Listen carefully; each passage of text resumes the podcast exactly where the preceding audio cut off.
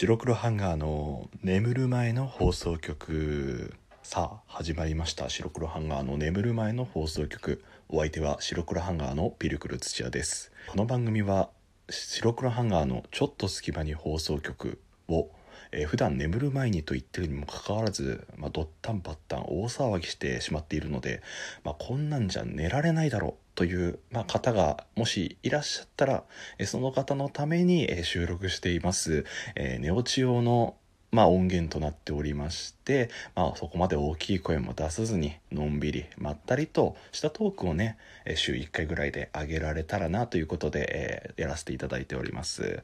あれだね白黒ハンガーのちょっと間違えた。白黒ハンガーの眠る前に放送局の一応その概要というか趣旨の説明ってちゃんとしたの初めてだったかもしれない。まあ、あれも突然始まったようなものなんですけれども、はい。まあ、こちらもね、普段はね、あの、二人で収録はしてるんですけれども、まあ、ちょっとベベの方がお忙しいということで、この眠る前の放送局も、えー、本日は私、ピルクル土屋一人で、えー、務めさせていただきますので、どうぞよろしくお願いいたします。ごめんなさいね、皆さんね。まあ、ベベの美声をね、待っていた方の方がね、圧倒的に多いとは思いますけれども、ちょっとピルクルで勘弁してください。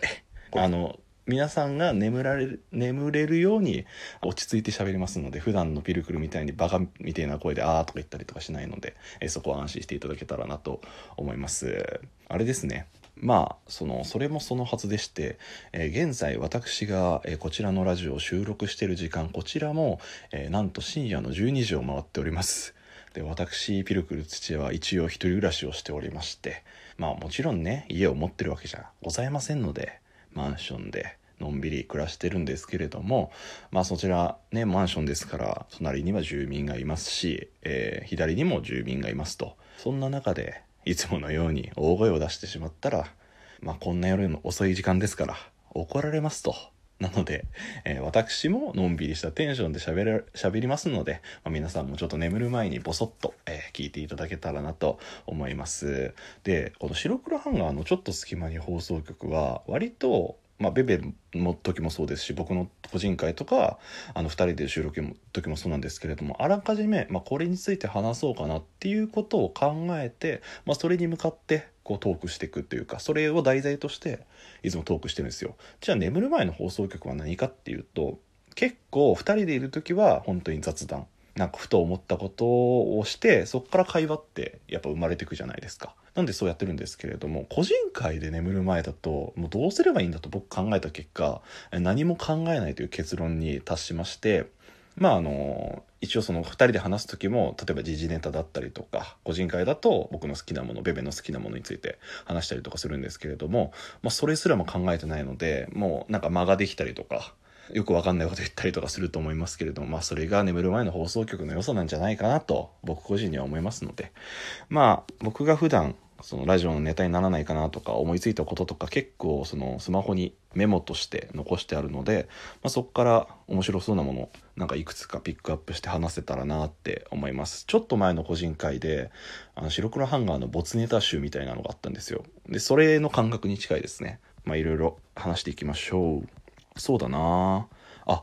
これでいいや。あのね皆さんあのオタクに恋は難しいという作品知っていますでしょうか？私が一応漫画を集めている作品でして、えー、なんか最近ベベも Amazon プライムん？プライムビデオか。プライムビデオかなんかでなんかアニメ見てるっていう話を聞いてああそうなんだっていうことなんですけれども僕ずっと昔からこれ結構好きな作品でまあすごく簡単なお話をしますとオタクの女の子 OL の女の子がいてオタクの会社員の男の子がいてこの2人幼なじみなんですけれどもずっとオタクで。で職場で再会と、まあ、付き合うとっていう話なんですよ。もう全く中身ないように見えるじゃないですか。なんだろうな少女漫画じゃな少女漫画じゃねえな。恋愛漫画みたいな感じですね。まあそのオタク特有のオタクと恋愛っていうのは結構こうまあ、かけ離れてると言いますか、そういうイメージを持たれる方が多いじゃないですか。なので、オタク同士で付き合ったらこうなるんじゃないかなみたいなことを、こう、描いている作品ですね。で、なんでこんな話したかって言いますと、このオタクに恋は難しいが、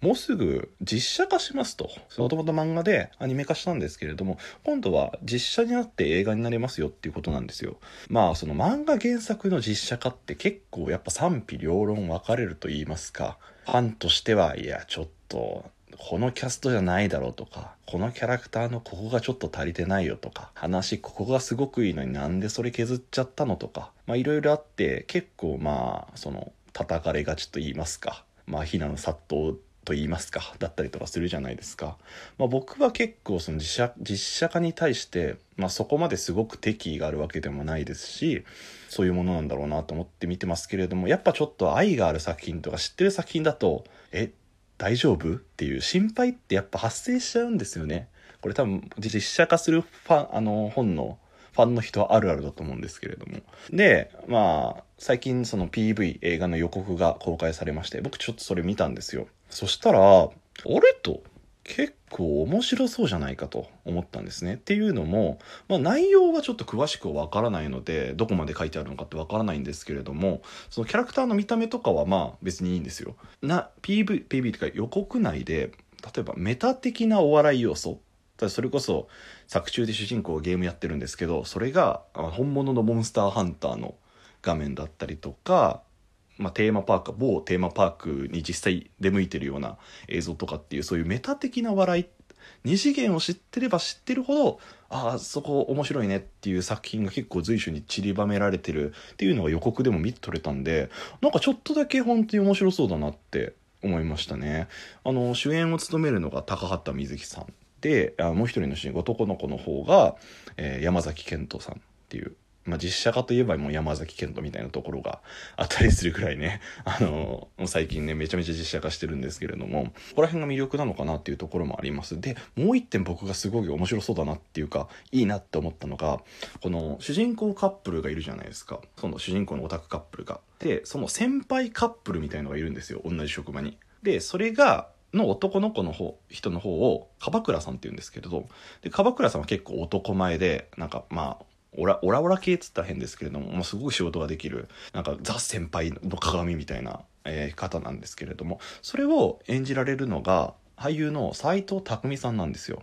P、予告を見た感じ斎藤工の樺倉さんがめちゃめちゃかっこいいんだよね。なんだろう、この斎藤工さんってさ、やっぱり色気があってさ、で、声も低くてさ、いいしさ、いいしさ、まあ顔は当然のことかっこいいしさ、もうすごい、完璧な人だなって僕は勝手に思ってるんですけれども、その斎藤工さんがその樺倉さんっていう男前のキャラを演じる、もうこれかっこ悪くなるわけがないじゃないですか。もうだからすごいその斎藤工の樺倉さんを見るためだけにでも全然行きたいなと思ってて結構僕の中でその実写版オタコイの期待値って上がってるんですよ。ね斎藤工ねめちゃめちゃかっこよくないですか？なんだろう僕斎藤工さんね初めて知ったのはねなんかドラマで今ちょっと調べたん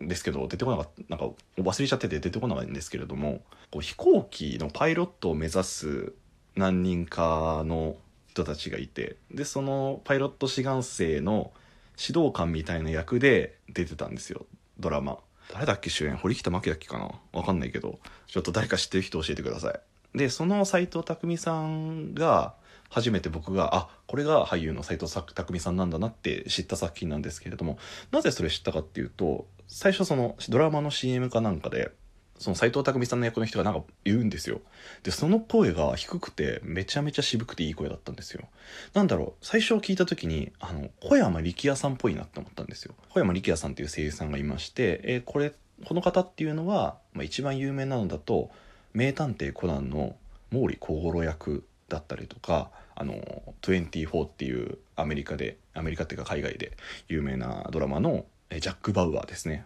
多分皆さん絶対どっかで聞いたことあると思います。僕の中ではあのフェイトゼロっていう作品のエミヤキリスグっていう役なんですけれどもまあそんなことはどうでもいいんですよ。まあその小山力也さんもすごく渋くて大人の男性っていう声を出すんですよね。めちゃめちゃイケボ。でその人に似てるなって思ってつい見ちゃったんですよ。そしたら、まあ、それを斎藤工さんという方がこう走っててわかっけえなと思う普通に。僕ね再三言ってますけどね低い声好きなんですよ。なんだろう声優さんでも低い声の声優さんが大体僕が好きってなるっていう、まあ、僕がその好きになるキャラクターが低い声だっていうのもあるかもしれないんですけど単純にその低音ボイスっていうのがねやっぱ聞いてて心地いいじゃないですか。なんでなんだろうねこのなんていう響いてくる感じっていうの。大人の男性しか出せないようなその重厚感あふれる声っていうの。もうこれがね僕も好きなんですよ。だから同級生とかでもやっぱ低めの子とかいたんですよ。演劇部とかでやってる時に。そうするとうわお前めっちゃいい声だなとか思ったりとかはしましたね。まあ僕もそんな彼らに憧れてねなるべく低い声でねあの話したいなとは思ってるんですけどそのために、えー、絶賛訓練中ではあるんですけれども、まあ、特に最近の声優さんでさあの上尾慎一郎さんっていう方がいるんですけれどもこの方のね低音ボイスがね本当に低いんですよ。もう地声から低いんですけどあの方。本当に低くていい声なのでぜひね皆さん聞いてください。僕が大好きなヒプノシスマイクっていう作品の横浜ディビジョンの MAD TRIGGER CREW っていう、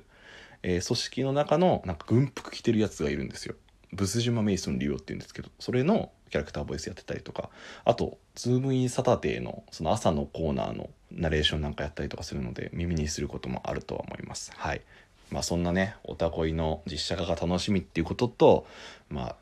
ピルクル土屋は低音ボイスが好きだっていうもう謎の 自己紹介コーナーみたいになってしまった。はい。まあ、こんな感じでのんびりお送り、えー、してきました。白黒ハンガーの眠る前の放送局。お相手は白黒ハンガーのピルクル土屋でございました。お付き合いありがとうございます。